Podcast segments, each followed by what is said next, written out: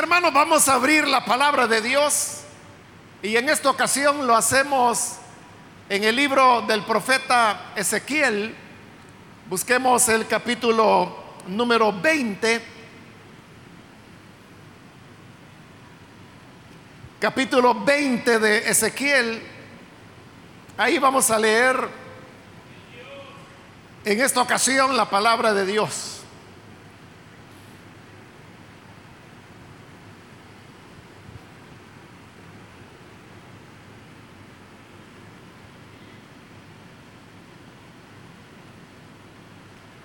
Bien, si lo tiene listo, hermano, dice el libro del profeta Ezequiel, capítulo 20,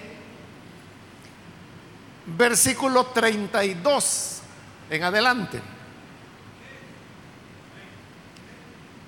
Jamás sucederá lo que ustedes tienen en mente. Queremos ser como las otras naciones, como los pueblos del mundo que adoran al palo y a la piedra. Yo, el Señor omnipotente, juro por mí mismo que reinaré sobre ustedes con gran despliegue de fuerza y de poder y con furia incontenible. Los sacaré de las naciones y de los pueblos por donde estaban esparcidos y los reuniré con gran despliegue de fuerza y de poder y con furia incontenible. Los llevaré al desierto que está entre las naciones y ahí los juzgaré cara a cara. Así como juzgué a sus antepasados en el desierto de Egipto, también los juzgaré a ustedes. Yo el Señor omnipotente lo afirmo. Así como el pastor selecciona sus ovejas, también yo los haré pasar a ustedes bajo mi vara y los, los seleccionaré para que formen parte de la alianza. Apartaré a los rebeldes, a los que se rebelan contra mí y los sacaré del país donde ahora viven como extranjeros, pero no entrarán en la tierra de Israel. Entonces ustedes reconocerán que yo soy el Señor. Hasta ahí, hermanos, dejamos la palabra de Dios. Pueden tomar sus asientos, por favor.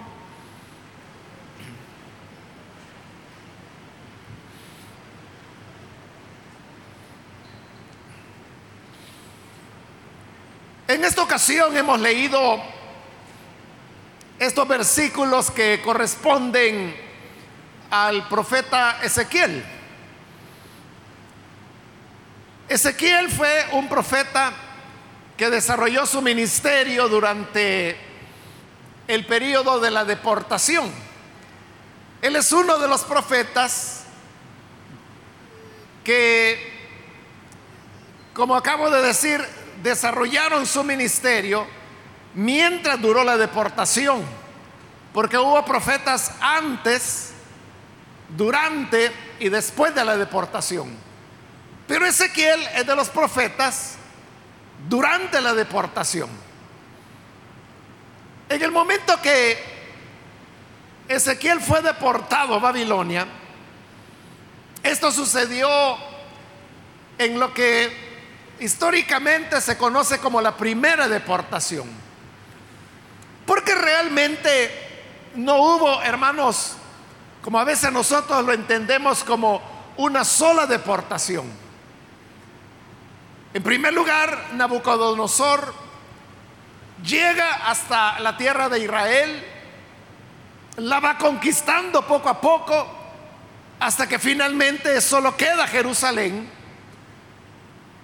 Nabucodonosor opta no por ir en un ataque directo contra Jerusalén, porque eso le hubiera causado muchas bajas a él.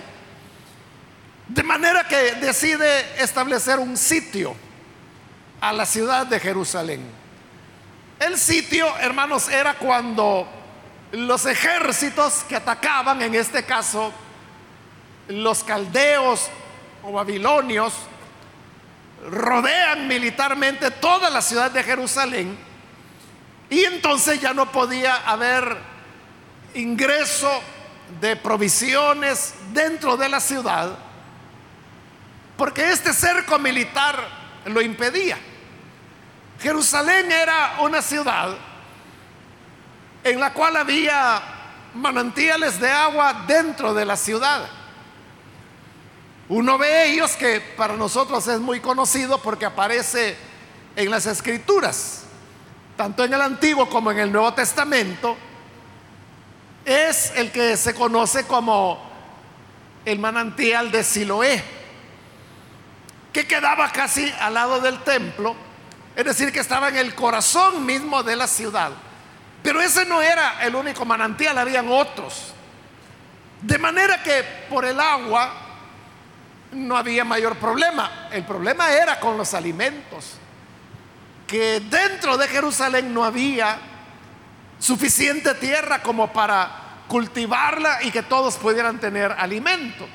Era eso, una ciudad.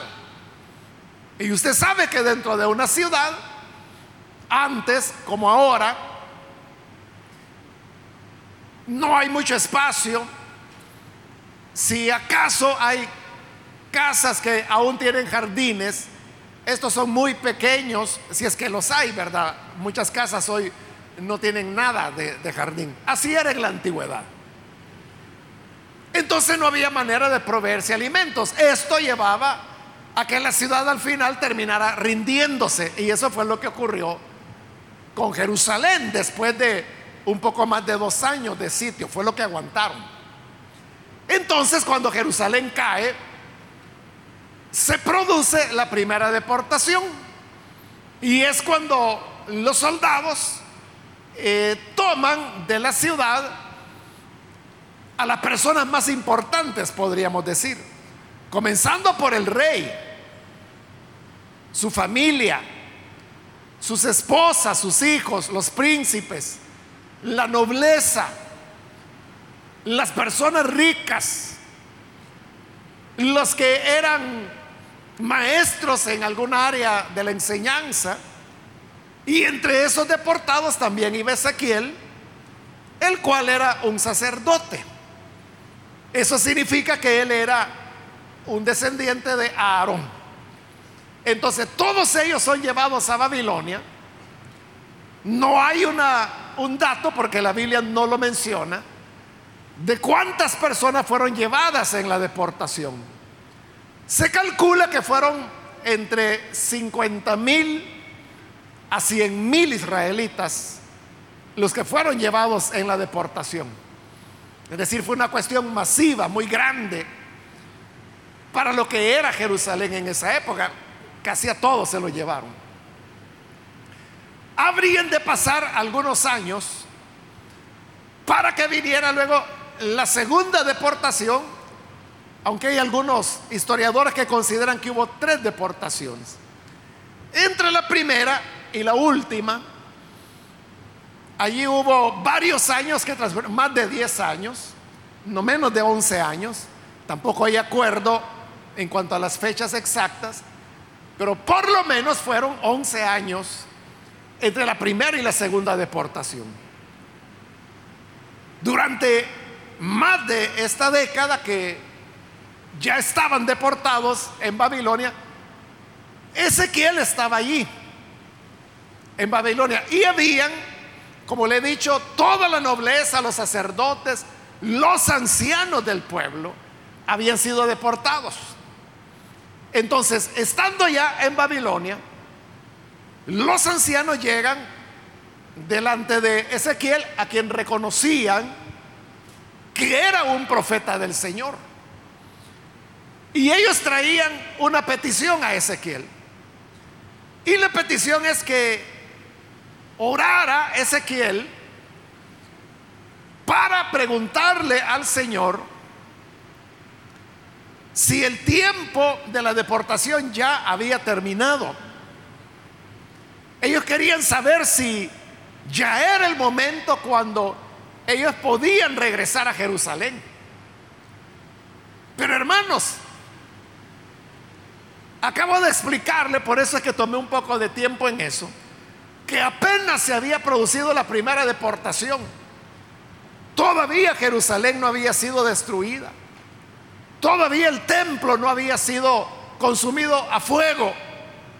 Faltaba todavía para eso. En otras palabras, la deportación ni siquiera había comenzado. Y mucho menos estaba por terminar, porque ya Jeremías, más o menos por ese mismo tiempo, mientras Ezequiel profetizaba en Babilonia, Jeremías todavía estaba profetizando en Jerusalén. Y Jeremías ya lo había dicho, que la deportación habría de durar 70 años. Pero esa deportación todavía no había sido completada. Y ya los ancianos del pueblo le estaban preguntando a Ezequiel, o pidiéndole más bien a Ezequiel, que orara a Dios para preguntarle al Señor si ya era el momento de volver a Jerusalén. Entonces es cuando a través de Ezequiel el Señor comienza a responderles a ellos. Y obviamente la respuesta del Señor es que no, no van a volver, que se olviden de volver. Y el Señor les da la razón por la cual no van a volver todavía. Y es que Él les dice que los mismos pecados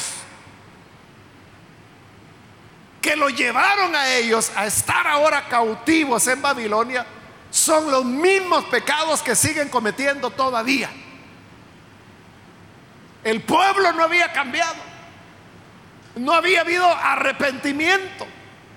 Entonces el Señor les echa en cara que las cosas estaban tal como al principio. La razón por la cual ellos ahora estaban en la cautividad y todavía habrían de venir más para sumarse a esa cautividad era por causa de su desobediencia. Pero no había cambiado nada eso. Ellos seguían en los pecados de siempre. No lo leí, pero mire lo que dice el versículo 31. Hasta el día de hoy, dice el Señor. Hasta el día de hoy, ustedes se contaminan al hacer sus ofrendas a los dioses, a los ídolos y al sacrificar a sus hijos, pasándolos por fuego en honor a los ídolos malolientes. Y ahora ustedes israelitas vienen a consultarme. Juro por mí mismo que no dejaré que me consulten. Juro por mí mismo. Yo, el Señor Omnipotente, lo afirmo. Entonces, noten lo que el Señor les está diciendo. Les está diciendo que ellos continúan contaminándose con las prácticas paganas que hacía mucho tiempo habían adoptado. Seguían adorando ídolos. Y como que si fuera poco, seguían ofreciendo a sus hijos en sacrificio, como Dios lo dice ahí, a ídolos malolientes. ¿Cómo era que el Señor les iba a dar una respuesta a la pregunta que hacían? ¿Es ya el tiempo de volver a Jerusalén? Es más, Dios dice, ni siquiera voy a dejar que me consulten. Ellos no habían dejado de pecar. Era un pueblo extraviado. Era un pueblo que no había aprendido a hacer la voluntad de Dios y aún cuando estaban en la misma cautividad como lo dije al principio, llevaban ya varios años cautivos en Babilonia, pero no han cambiado. Seguían pecando. Y ante el hecho de que ellos siguen pecando, es que ahora el Señor les dice lo que leímos.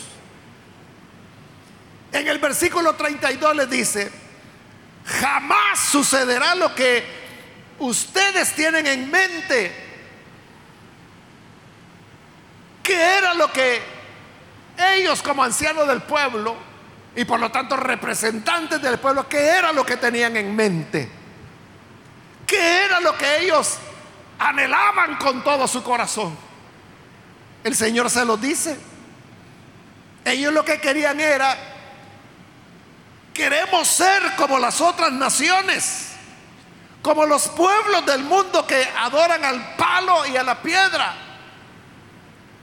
Ese era el deseo profundo que había en Israel, a pesar de la calamidad que les había venido, a pesar de estar ya cautivos.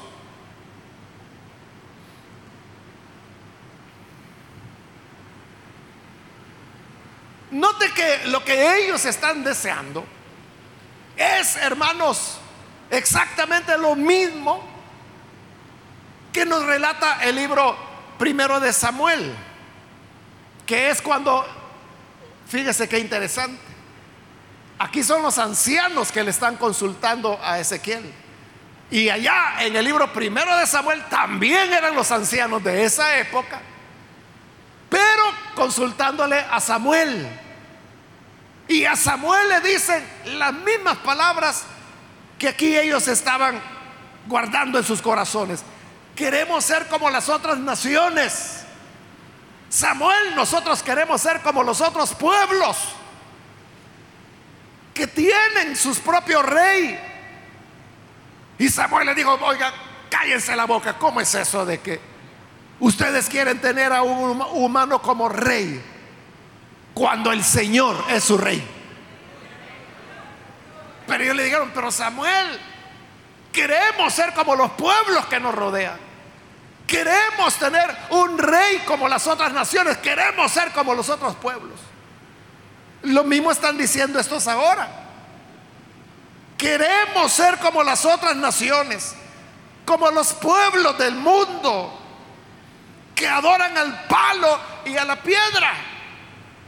Ellos querían continuar en sus prácticas pecaminosas porque querían ser como la demás gente. Querían vivir como los demás, querían llevar las prácticas de ellos. Y las prácticas era que en su idolatría servían a los ídolos. Pero como el Señor lo ha dicho varias veces a través de Ezequiel, pero a través de Jeremías y de Isaías y de otros profetas, el Señor les había demostrado que los ídolos no son nada. Incluso hay ejemplos como parábolas, símiles más bien serían, que el Señor tomaba de la vida diaria y les decía que el leñador va al bosque y corta un buen tronco de madera y lo trae a su casa. Lo parte por la mitad, la mitad la hace leña y esta la ocupa para encender fuego y calentarse en los días de invierno. Pero de la otra mitad, él ve que de esta madera sobrante puede ser un ídolo.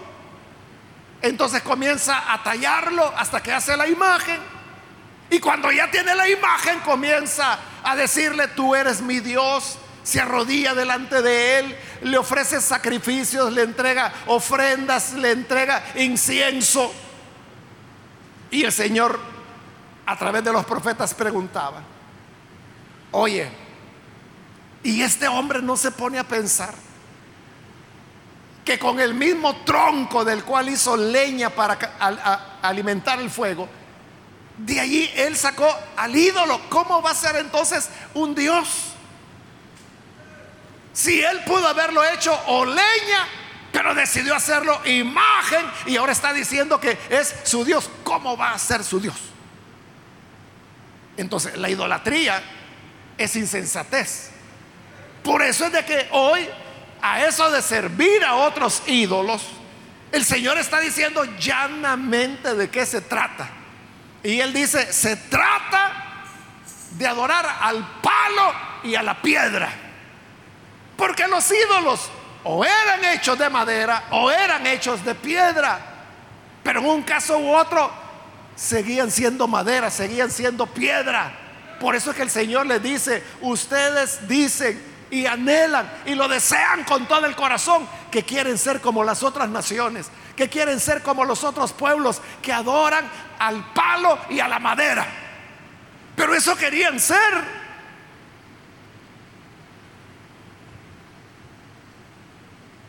Uno puede preguntarse, ¿cómo era eso? Que ellos querían adorar al palo y a la madera teniendo un Dios como el Señor. Que como también a través de los profetas, en una ocasión el Señor les preguntó, oigan, ¿cuál de los pueblos que ustedes conocen tiene un Dios como el Dios que ustedes tienen? Que está tan cerca de ustedes, que hace maravillas por ustedes. Hermano, dígame, ¿por cuál otro pueblo Dios hizo lo que hizo con Israel? ¿Qué Dios hay que algún otro pueblo haya tenido o tenga que haya hecho maravillas? Como cambiar el agua en sangre, el polvo en piojos, sacar ranas del agua, sacarlos en libertad, abrir el mar para que pudieran pasar en seco, derrotar a los ejércitos egipcios y librar a su pueblo. En la historia de cuál otro Dios alguien ha hecho algo como eso. el Señor les decía, ¿quién tiene otro Dios como el que ustedes tienen? Pero ellos lo que querían era al palo y a la piedra. Por eso le digo, no se entiende, ¿verdad?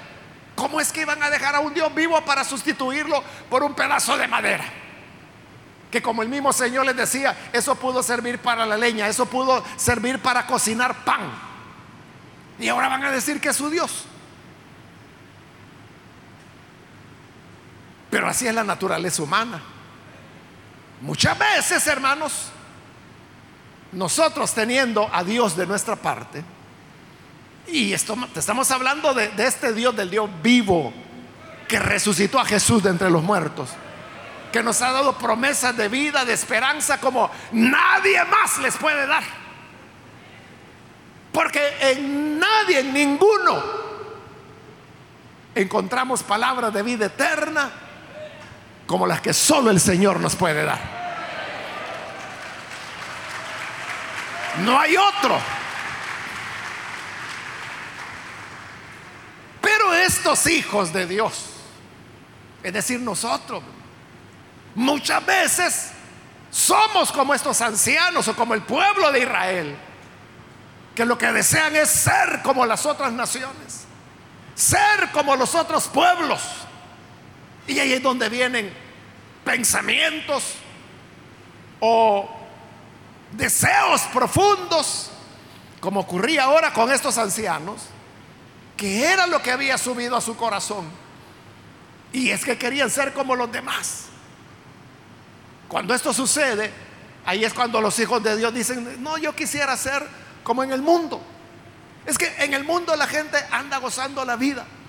Los que no son creyentes, ellos no andan con cosas. Ellos pueden tomar, ellos pueden beber, ellos pueden ir a las discotecas, ellos pueden hacer esto, lo otro, pueden robar, pueden estafar, pueden mentir, pueden, hermanos, hacer cualquier clase de maldad. Y entonces los hijos de Dios muchas veces quieren ser como ellos, llevar las prácticas que ellos llevan, ser falsos, ser cínicos, como el mundo es. Y eso es lo que Israel quería, ser como los otros pueblos, ser como las otras naciones. Pero había un problema.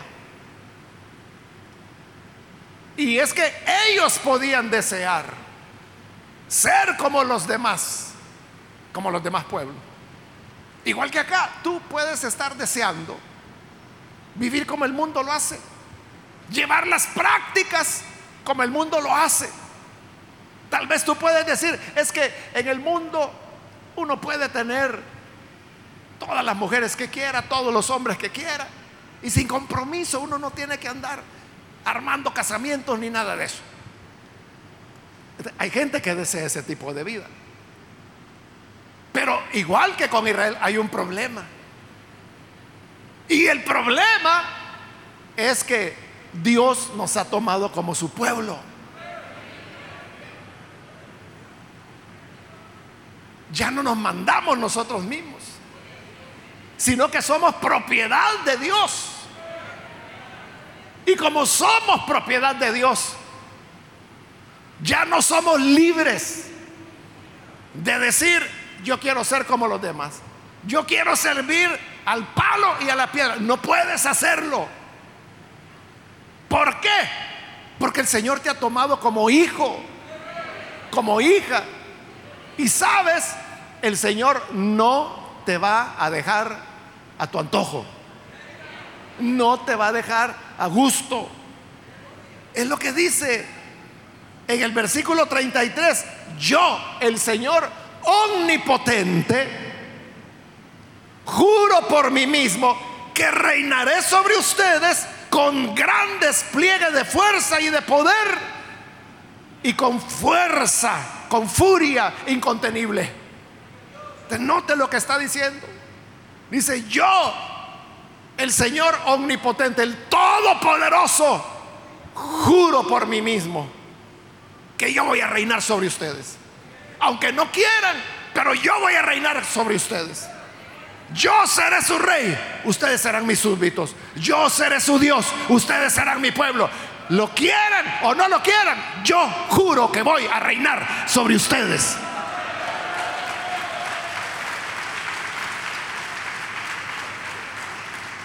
Entonces el Señor está diciendo, no son libres de hacer lo que quieran. No son libres de decir queremos ser como los otros pueblos. Vamos a ver si los dejo. Vamos a ver si se los permito, pero les digo que no. Yo voy a ser su rey. Y les dice que lo va a hacer con gran despliegue de fuerza y de poder. Esa expresión, despliegue de fuerza y de poder, es la misma expresión que aparece en el libro de Éxodo. Cuando el Señor dice que con gran despliegue de fuerza y de poder, los va a sacar de la esclavitud de Egipto. Hay una diferencia, ¿verdad? Y es que ese despliegue de fuerza y de poder, allá en el libro de Éxodo, iba contra los egipcios.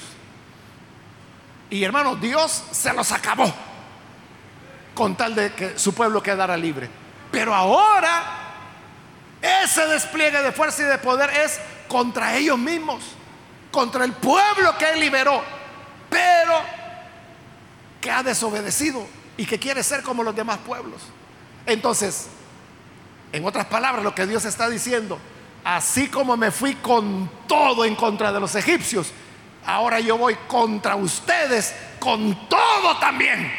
Pero aquí lo que va a pasar es que yo voy a terminar reinando sobre ustedes. Hermanos, cuando hemos entregado nuestra vida al Señor, cuando lo hemos recibido a Él como Señor,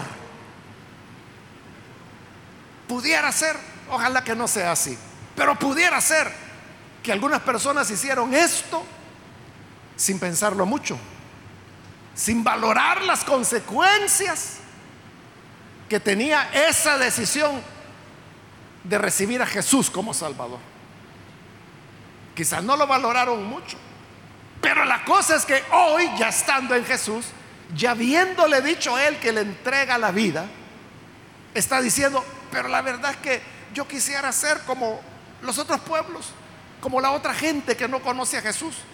Yo quisiera poder ir a la iglesia el domingo, pero dejar a Dios bajo llave ahí en la iglesia y el resto de la semana y el domingo por la tarde yo disfrutarlo a mi manera, con mis amigos, como lo hace toda la gente, que van a la playa, que van a tomar, que van al estadio, que van a los bares, que van a las discotecas. Eso quisiera yo y no tener que estar ahí tan amarrado a las cosas de Dios.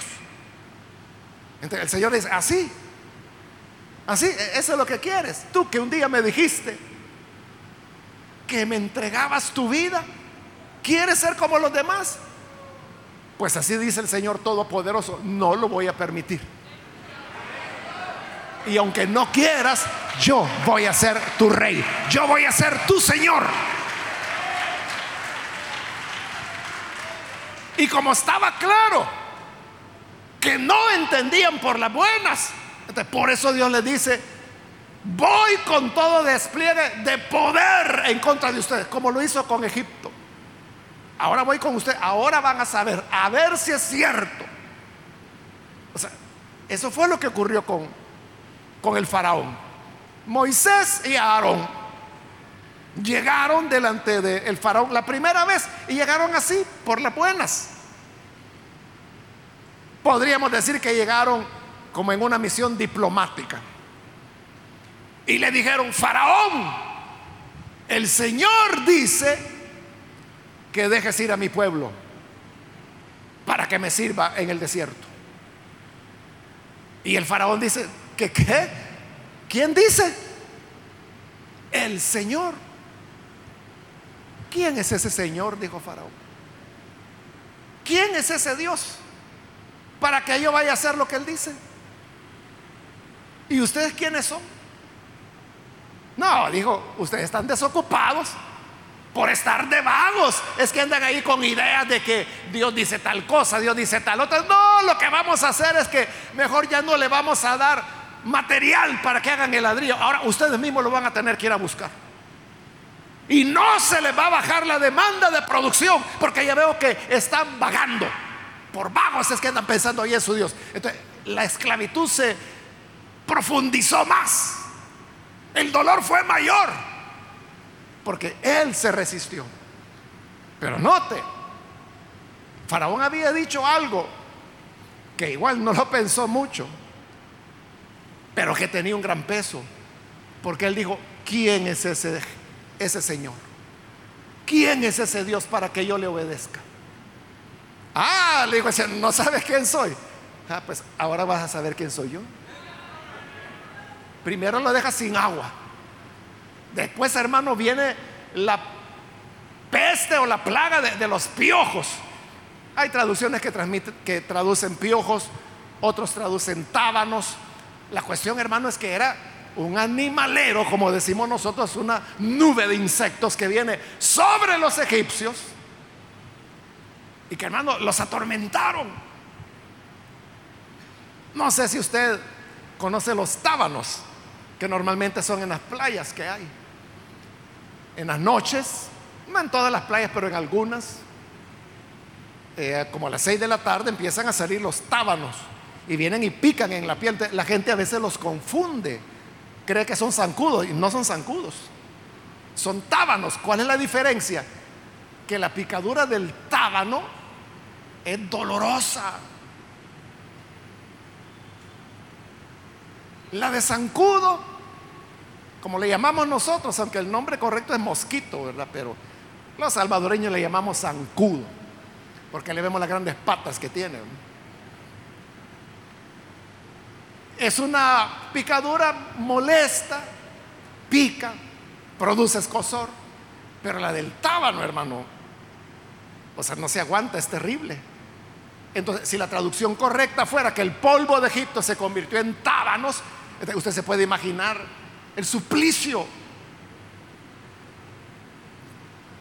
¿Y qué le decía el Señor a Moisés cada vez que enviaba una plaga? Para que Faraón sepa quién es el Señor. Porque él había preguntado, ¿quién es ese Señor? ¿Y por qué yo le voy a escuchar? Lo dejó sin agua, hoy vas a saber quién es el Señor. Después de las aguas surgieron ranas, porque la rana era, había un dios que tenían los egipcios que tenía la figura de la rana. Entonces dice que las ranas, hermano, cuando ya pasó la plaga, dice que por montones los egipcios la juntaron porque habían estado, hermano, en todo Egipto. De cuando murieron la juntaron por montones. Y dice que la tierra apestaba. Porque se estaban pudriendo las ranas. Entonces el Señor dice, vaya, ahí está tu Dios rana.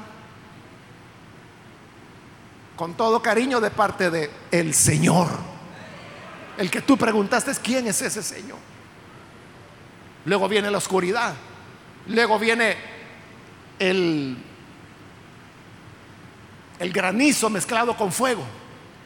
Luego vienen las llagas. Luego, hermano, viene toda la mortandad que el Señor va produciendo hasta que hay un momento que los consejeros de el faraón le dicen, pero faraón, ¿por qué usted sigue resistiendo a Dios? No se da cuenta que Egipto está ya todo destruido.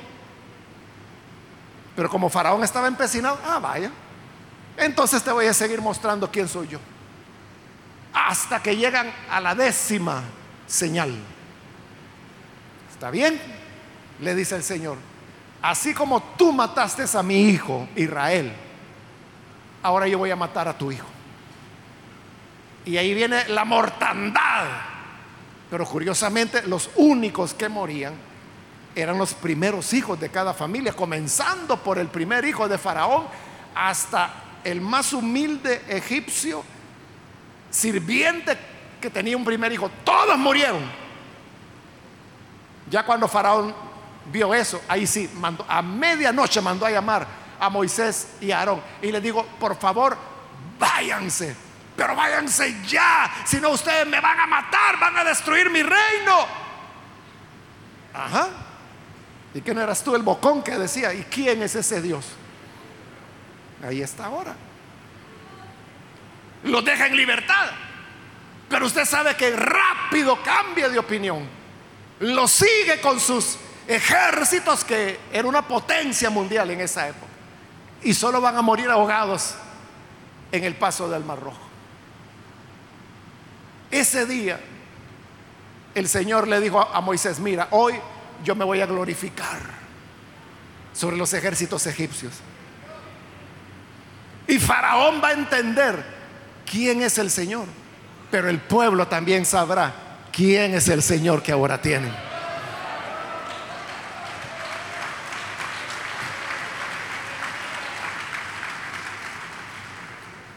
Todo eso que el Señor hizo contra Egipto es lo que se llama el despliegue de fuerza y de poder, pero que ahora el Señor dice, hoy es contra ustedes. Dios no lo va a dejar pecar a gusto, hermano. Usted es el que puede decir, me voy a dar una escapada. Me voy a dar una escapada donde no me ve el diácono, no me ve el pastor, no me ve el supervisor, me voy a ir por allá. No lo va a dejar tranquilo el Señor. Porque Él dice, juro por mí mismo que reinaré sobre ustedes. Aunque no quieran, yo voy a ser su Dios. Porque hoy ya nos comprometimos. ¿Y qué va a hacer Dios? Dice el versículo 34, lo sacaré de las naciones y de los pueblos. Lo contrario que ellos querían. Porque ellos decían, queremos ser como las otras naciones, queremos ser como los otros pueblos. Ah, ¿cómo no? Ya se mandan solos, pues. Saben lo que voy a hacer, le dice el Señor. Ustedes quieren ser como esas naciones, de esas naciones los voy a sacar. Ustedes quieren ser como los otros pueblos, de esos pueblos los voy a sacar. Porque ustedes no están para irse a enfangar en el pecado con el palo, con la madera. Ustedes están para servir al Dios vivo, al real, al que de verdad es todopoderoso. No se van a salir con la suya. Yo lo voy a apartar de ahí. Yo lo voy a sacar. Hermanos, Dios tiene maneras de frustrar nuestros anhelos. Y qué bueno que lo haga.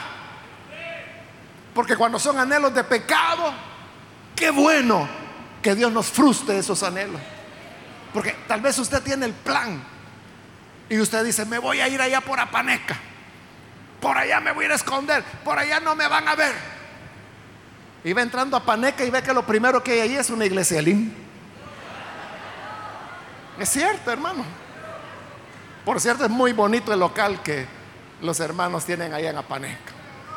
Pero aunque no hubiera Elín, el Señor que todo lo ve, ahí está. Y él dice, jaja, hasta Paneca te veniste, pues ahorita mismo te llevo de regreso. Tú quieres ser como estos pueblos, te voy a sacar de estos pueblos. Tú quieres ser como las otras naciones, te voy a sacar de estas naciones. ¿Y qué más dice el Señor que va a hacer? Dice, versículo 35, lo llevaré al desierto que está entre las naciones y allí los juzgaré cara a cara. O sea, no solo va a impedir nuestros planes, Dice, lo voy a llevar al desierto. El desierto, hermanos, tanto en el Antiguo como en el Nuevo Testamento, eh, expresa el trato de Dios con las personas y la búsqueda que las personas tienen de Dios. Fíjese, en un desierto es donde el Señor le habla a Abraham y le pide que salga de su tierra y parentela en un desierto donde Moisés se forma. En un desierto es donde Israel peregrina por 40 años hasta que llegan a entender y creerle al Señor. Al desierto es donde Elías, el profeta, se va. Cuando él está deprimido y quiere que Dios le quite la vida. Pero en el desierto, como ahí dice, hablo cara a cara con el ser humano. Dios le habló a Elías y le dijo, Elías, ¿y qué estás haciendo acá? Yo allá te dejé profetizando, ¿qué estás haciendo acá? Y él le dijo, Señor, es que allá están matando a tus profetas. Los han matado a todos, solo yo quedo. Por eso me vine mejor. Mátame. Y que aquí se acabe ya todo. Y el Señor le dijo, yo voy a decir cuando las cosas se acaban. Pero ahora mismo de regreso porque largo camino te resta todavía. No estés pensando en renunciar. No estés pensando en que, no, yo hasta diciembre voy a llegar con la célula de y yo la voy a entregar. Ay, dice Dios. ¿Y tú crees que te voy a dejar? Te voy a sacar de donde tú quieres ir. Y te voy a llevar al desierto. Y en el desierto te voy a hablar cara a cara. En el desierto es donde se formó Juan el Bautista. Jesús mismo fue al desierto y en el desierto es donde Él fue tentado para probar su entrega y su fidelidad al Padre. Entonces, el desierto es donde Dios nos lleva y donde nos hace reflexionar. Pero usted sabe, en el desierto no hay nada bonito. Porque en el desierto no hay nada. Por eso se llama desierto. Porque todo está desierto. No hay personas. No hay vegetación no hay animales más que arena, rocas, sed, hambre. Entonces, Dios nos lleva al desierto, lo cual significa que nos deja sin nada. Porque cuando estamos sin nada, ahí es cuando levantamos el rostro a Dios y dice, hoy vamos a hablar cara a cara. Porque mientras tenemos alimento, mientras tenemos vivienda, mientras tenemos trabajo, mientras tenemos dinero, hermanos, para ir a malgastarlo en un centro comercial. Todo está bien. Ahí uno se toma el lujo de decir, no, no, yo puedo. Y yo quiero, yo ya soy adulto, ya soy mayor de 18 años, yo puedo tomar las decisiones que quiera en mi vida. Y si yo ya, ya, no quiero servir a este Dios, sino que yo quiero ser como todos los demás, ¿qué? ¿Cómo que qué? Dice Dios. Entonces tú crees que fue en vano que yo enviara a mi hijo para que muriera por ti. Entonces tú crees que fue en vano la sangre con la cual fuiste comprado. Eres mi pertenencia. Juro que no va a ser así. Juro de que yo voy a ser tu Dios. Tú vas a ser mi pueblo. Yo voy a ser tu rey. Voy a reinar sobre ti. Porque el Señor omnipotente lo ha jurado.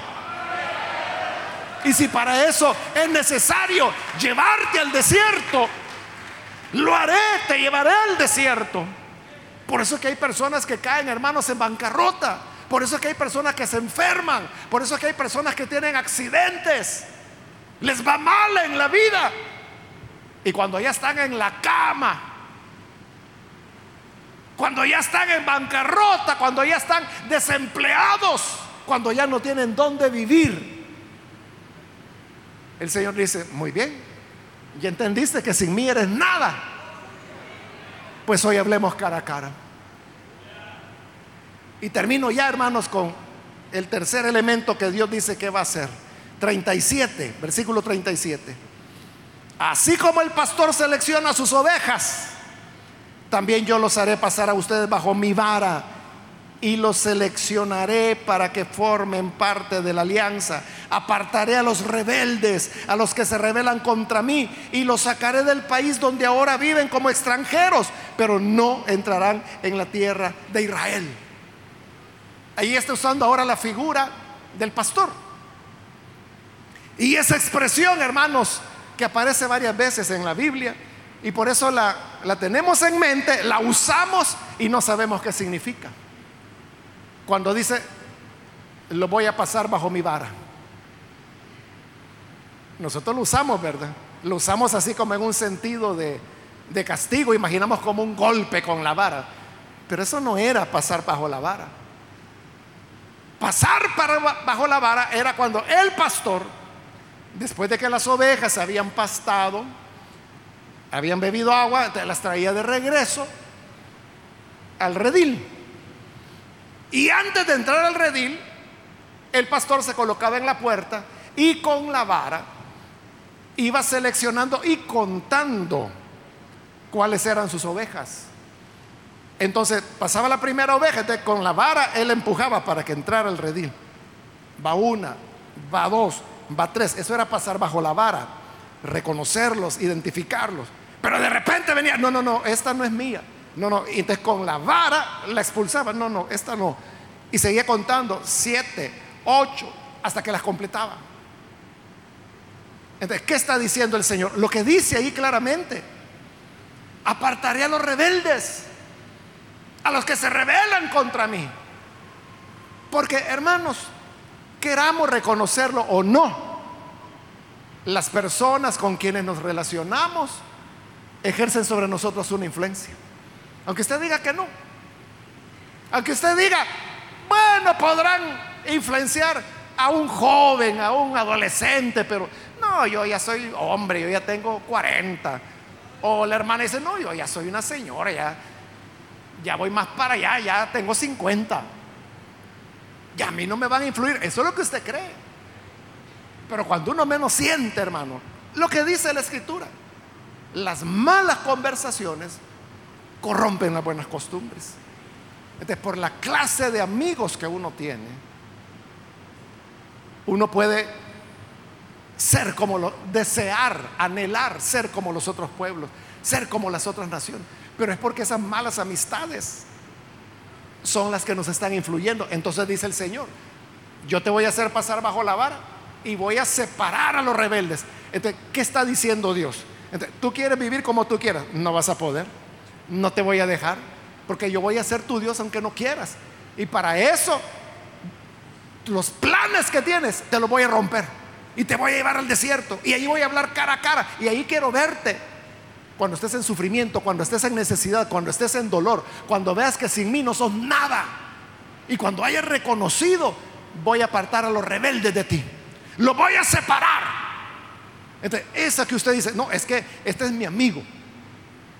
Y yo no lo voy a dejar porque me lo diga el líder, porque me lo diga mi mamá, porque me lo diga el abuelo. Así dice el Señor, pues yo sí te lo voy a apartar. ¿Y cómo los aparta Dios? Dios tiene muchas maneras de hacerlo. Pero todo esto termina el versículo 38. ¿En qué va a ir a parar? Dice, entonces ustedes reconocerán que yo soy el Señor. En eso va a terminar.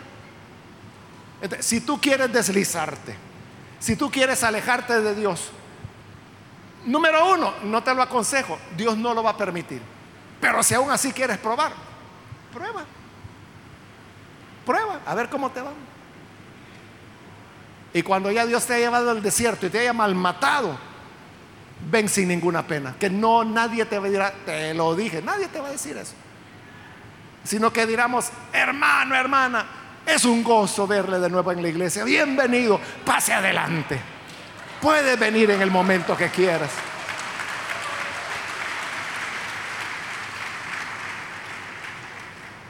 Así que no somos nuestros, le pertenecemos al Señor y por pertenecerle a Él, no nos va a dejar tranquilos, no lo va a dejar pecando a gusto Usted puede cometer pecados, Pero el Señor se lo va a levantar. Sí, hermano. Dice, porque yo juro por mí mismo, dice el Señor, que voy a ser tu rey. Aunque no quieras, aunque tú digas, último día que pongo mi pie en la iglesia. Ay, hermano, mal día escogiste. Para venir a oír lo que oíste. Pero el Señor, vamos a ver si es el último. Dios tiene sus maneras. En lugar, hermanos, de esa desobediencia, mejor anhelemos ser un pueblo escogido y separado para Él. Nación santa, pueblo adquirido por Dios, real sacerdocio. Seamos del Señor. Ahí se encuentra la verdadera dicha, la verdadera bienaventuranza. Vamos a orar, hermanos, vamos a cerrar nuestros ojos. Y antes de orar yo quiero invitar a las personas que todavía no han recibido al Señor Jesús como su Salvador. Pero si este es su caso, yo quiero invitarle para que usted no vaya a dejar pasar este momento y pueda recibir al Señor Jesús como su Salvador. Si usted necesita venir hoy y creer en el Hijo de Dios, yo le invito para que ahí en el lugar donde usted se encuentra, por favor póngase en pie en señal que desea recibir a Jesús. A lo mejor usted tiene conciencia de que el Señor le ha estado llamando hace ya meses, quizá años sabe, Dios no le va a dejar tranquilo. El Señor no le va a dejar tranquilo hasta que usted venga y lo reconozca. Pero ¿para qué esperar? Que el Señor venga con despliegue de poder a persuadirlo. Cuando podemos ser entendidos y venir a Él. ¿Quiere venir entonces y recibir a Jesús? Póngase en pie y vamos a orar por usted. Aquí hay un hombre que pasa, Dios lo bendiga, bienvenido. Otra persona que necesita venir a Jesús puede ponerse en pie en este momento. Alguien más que necesita recibir al Hijo de Dios puede ponerse en pie. Venga, queremos orar por usted. Esa es la razón por la cual le pido ponerse en pie para saber quiénes son las personas que necesitan recibir esta oración. ¿Hay alguien más que necesita venir a Jesús? Puede ponerse en pie. Muy bien, aquí hay una persona, Dios la bendiga, bienvenida. Aquí también de este lado hay otra persona más que se pone en pie. Dios la bendiga, bienvenida. Acá en medio hay otra persona que pase. Dios la bendiga, bienvenida. Alguien más que necesita recibir a Jesús como Salvador puede ponerse en pie, ahí en el lugar donde se encuentra, con toda confianza. Hoy es su momento. Lo que queremos es orar, orar por usted, para que el Señor le bendiga y para que no tenga que pelear contra Él. Que usted pueda decirle, Señor, yo no quiero ser rebelde, yo no quiero que me lleves al desierto. Yo reconozco que te necesito. Yo reconozco que sin ti soy nada. ¿Quieres venir a Jesús? Ponte en pie entonces. Ven, queremos orar. Acércate al Hijo de Dios. Otra persona que necesita entregarse a Jesús, póngase en pie, por favor. ¿Hay alguien más? Otra persona es primera vez que viene Jesús. Póngase en pie. Porque el Señor dice, yo juro por mí mismo que voy a ser tu rey. Yo seré tu Dios. Él no nos dejará tranquilos. No, hermano. No, amigo. Él luchará por ti. Pero que no luche contra ti. Ven y recibe a Jesús. También quiero invitar, si hay hermanos hermanas que se han alejado del Señor. Quizá porque, como este pueblo de Israel, usted dijo, yo quisiera ser como mis amigas, así como son mis amigas del instituto, así quisiera ser yo. Que ahí andan para arriba y para abajo, andan con el uno y con el otro y sin preocupaciones, así quisiera ser yo. Pero el Señor dice, no te voy a dejar. No te voy a dejar.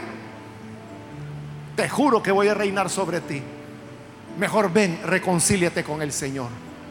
Aquellos que se necesitan reconciliar, póngase en pie también en este momento. Hermano, hermana, que necesitas reconciliarte, ponte en pie. Ven, queremos orar. Muy bien, aquí hay otra persona, Dios le bendiga, bienvenida. Alguien más que necesita pasar. Quiere reconciliarte, ponte en pie. Aquí en medio hay otra persona, Dios la bendiga, bienvenida. Alguien más que necesita pasar. Ven a reconciliarte. Es el momento. Ya sea que es primera vez que vienes a Jesús. O si te estás reconciliando, ponte en pie y vamos a orar. Muy bien, ahí atrás hay otra persona. Dios la bendiga, bienvenida. Alguien más que necesita pasar. Venga. Es el momento. Es mejor ser entendidos. Ser entendidos de la voluntad del Señor. Es mejor que padecer y afrontar las consecuencias que luego se lamentan. ¿Hay alguien más? Puede ponerse en pie venga, vamos a orar. Hago la última llamada, aprovechala porque con esto termino y oramos. Pero si hay alguien más aún que necesita venir a Jesús para entregarse a Él por primera vez, o si necesita reconciliarse, volver al Señor, póngase en pie y aproveche que esta fue ya la última llamada que hice. Y vamos a orar.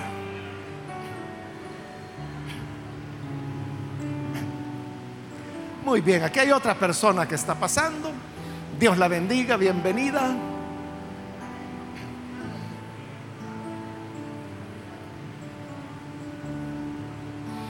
A usted que nos ve por televisión, quiero invitarle para que se una con las personas que están aquí al frente ore con nosotros y reciba también al Señor Jesús. Padre bueno, te damos las gracias por cada persona que está aquí al frente, como también, Señor, por aquellos que a través de televisión, de radio o de internet se están uniendo a esta oración. A todos ellos, Señor, perdónales transfórmales. Mira, Señor, que ellos se rinden a ti. No son más rebeldes. Ya no quieren ser como los otros pueblos, como las otras naciones. Quieren ser linaje escogido. Quieren ser nación santa, pueblo adquirido tuyo, Señor. Y por eso hoy se rinden a ti. Perdónale, Señor Dales una vida nueva. Donde quiera que están esas personas escuchando y uniéndose a esta oración, llega hasta ellos para transformarles, para cambiarles, para hacerles nuevas criaturas. Y ayúdanos a todos, Señor, a todos tus hijos e hijas. Ayúdanos a todo tu pueblo, Señor, a saber que tú eres nuestro rey y que debemos fidelidad, lealtad, solo a ti, solo a ti, Señor, solo a ti. Y que somos para ti, y que somos pueblo que te pertenece a ti. Gracias te damos por Jesucristo nuestro Salvador. Amén. Amén.